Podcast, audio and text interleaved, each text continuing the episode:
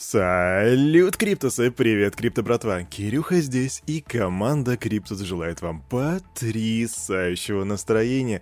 Как дела? Как погодка? У нас вот, кстати, в Сочи началась неделя дождей. Нежданно-негаданно. Не то чтобы я очень сильно рад, потому что зима, дождь, сами понимаете. Эх, да, ну кофеечек греет, греет наша замечательная комьюнити. И что же мы делаем? А мы делаем, как всегда, мы обозреваем рынок, а затем переходим к обзору новостей. Так что, ву! Итак, обзоры рынка. И как всегда, я не смотрю рынок. Я сперва проснулся, выпил кофе, но я не посмотрел, что происходит на рынке, потому что будем сейчас распаковывать рыночек. Давайте, погнали. Пау.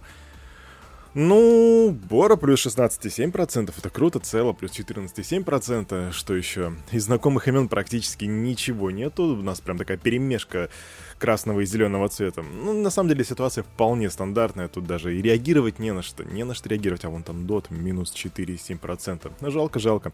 Биточек у нас просел на 2%, 47 841 доллар. Эфириум просел примерно так же на 1,2% и составляет 3968. При этом доминация биткоина у нас 48%, а капа рынка 2,21 триллиона. Индекс страха и жадности. Плюс, а, плюс, извиняюсь, минус, минус, да, потому что у нас вчера был он 29, сегодня он 23, соответственно, мы потеряли 6 пунктов по, по шкале страха и жадности.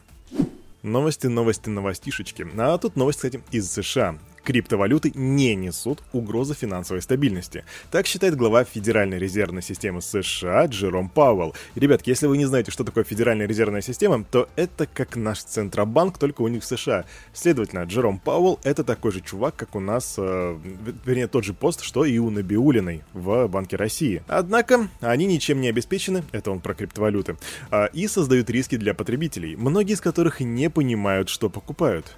Я считаю, что они, криптовалюты, связаны с риском, так как ничем не подкреплены, и я полагаю, что имеет место быть значительная проблема потребительского характера для тех, кто не понимает, что они получают. Это слова Пауэлла. В то же время глава ФРС увидел потенциал в стейблкоинах. По мнению Пауэлла, они могут стать элементом финансовой системы, но только при надлежащем регулировании, которого пока нет. Знаете, крипто братва, обычно парень у микрофона здесь дает комментарий, но у нас впереди ждет еще новость похожая из России, там полярная свое мнение, и потом только я попробую дать комментарий по этой ситуации.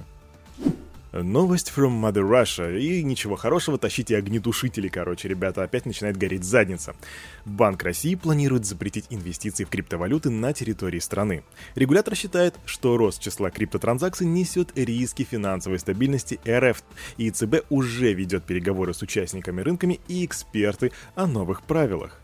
Если запрет будет одобрен, он будет распространяться на новые покупки криптовалюты, но не на цифровые активы, которые были куплены в прошлом. Текущая позиция регулятора – полное неприятие криптовалют. То есть в предыдущей новости мы говорили о том, что Джером Пауэлл, это глава их центрального банка в Америке, говорит, что как бы ничего, в принципе нормально, нужно регулировать, а у нас ситуация абсолютно полярная. Они говорят, что мы будем отменять, запретить банхаммер, Хотя вот, знаете, председатель Думского комитета по финрынку, э, его зовут Анатолий Аксаков, вы его знаете, сказал, что в Госдуме обсуждают два противоположных подхода к регулированию криптовалют.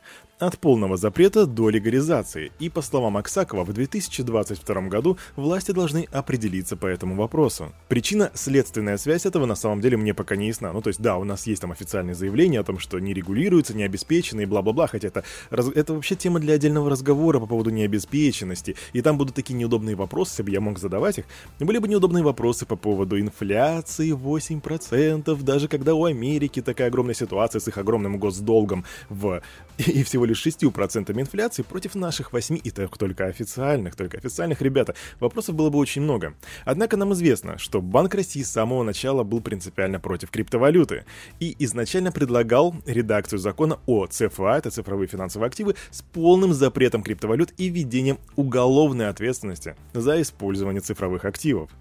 Вот эта ситуация «не понимаю» запретить на самом деле ни к чему хорошему не приведет. Мы уже видели это, как, как это сработало в Телеграме. И на самом деле, если вдруг у нас будет запрет, если у нас будет запрет, то не забывайте, крипто братва, о том, для чего изначально предполагались и были в принципе сделаны криптовалюты. Это децентрализация, отсутствие авторитарного органа, а следовательно, децентрализованные биржи нам в помощь. Новости из Британии. Там управление по стандартам рекламы выявило нарушение в семи рекламных кампаниях, связанных с криптовалютами.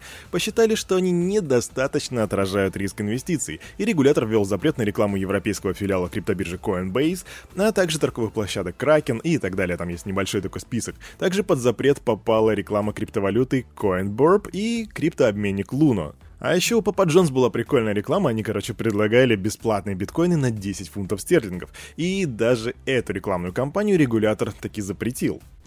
А тут просто шикарная новость о пацане, который смог. Австралиец Сэмуэль Снелл еще в школе увлекся инвестициями в криптовалюты и к 18 годам заработал свой первый миллион. По словам подростка, изначально он встретил непонимание со стороны взрослых.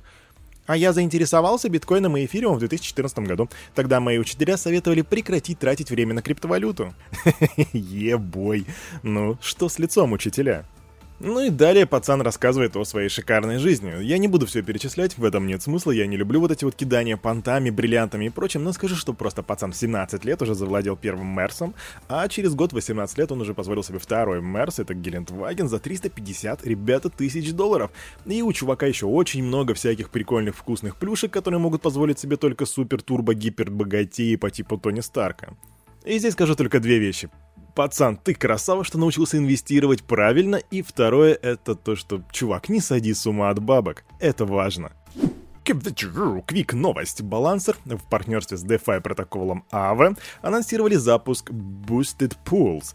Boosted Pools — это такое, такие обновленные пулы, которые позволяют использовать незадействованную ликвидность для увеличения дохода за счет кредитных протоколов Aave. Также новый продукт позволит трейдерам и поставщикам ликвидности взаимодействовать с DeFi протоколами на более выгодных условиях. Есть такая соцсетка, которая очень любит криптовалюты. Называется Reddit, ну вы ее знаете, я периодически ее цитирую. И они направили заявку в комиссию по ценным бумагам и биржам, в SEC, вы знаете, на проведение IPO. Это первичное размещение акций, но это тоже, знаете, вы нас слушаете, вы уже образованы.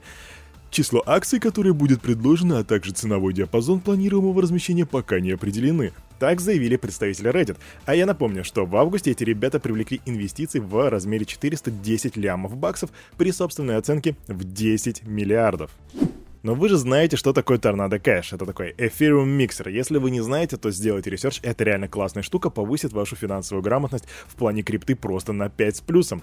А разработчики этого миксера развернули пул Nova, который позволит вносить и выводить произвольные суммы эфир и осуществлять экранированные трансферы. Что это такое? Я не знаю на данный момент, я тоже буду делать research по этому обновлению, но эту новость до вас обязан донести. Но если так вот общеконцептуально, то это обновление повысит уровень конфиденциальности транзакций и обеспечит более быстрые переводы благодаря использованию сайдчейна xDai. А далее я побегу делать research по этой теме, потому что мне уж очень интересно. Только вчера я вам набубнил в микрофон новость о том, что в Сталкере 2, который мы очень ждем, будут nft как сегодня уже по ней апдейт. Итак, ситуация такая, что несмотря на тот факт, что мета-люди никак не влияют на игровой геймплей, а лишь добавляют реалистичности и интереса, все равно некоторые пользователи восприняли новость негативно. Они считают, что добавление NFT нарушает правила Valve и уже требуют удалить игру из Steam. Хотя представители команды разработчиков отметили, что игра не создана на базе блокчейн, так что правила не нарушаются. Другие же опасаются выманивания денег у игроков. А само же мнение, мнение же самих разработчиков на эту тему примерно такое. Они считают, вернее, успокаивают пользователей тем, что анонсированные мета-люди — это просто возможность попасть в игру тем, кто давно этого хотел, но не знал как. И вот тут вот вопрос на миллион. Крипто, братва, а вы-то что думаете по этому поводу? Пишите в комментариях в Телеграме. Квик такая новость-апдейт о новости, которая была у нас давно в Daily Digest, возможно, давно как, пару недель назад, по-моему, о том, что первую статью Википедии продают. Тогда цена вроде как была смешной, около, там, по-моему, 7 тысяч долларов. Да, продают ее, конечно, в виде NFT. Так вот, продали. Неизвестный покупатель приобрел NFT-коллекцию рождения Википедии, которая состоит всего из одной фразы Hello World, за 750 тысяч долларов. А также, кстати, в довесок был продан личный iMac Джимми Уэллс, это создатель Википедии. Его продали за 187 с половиной тысяч долларов.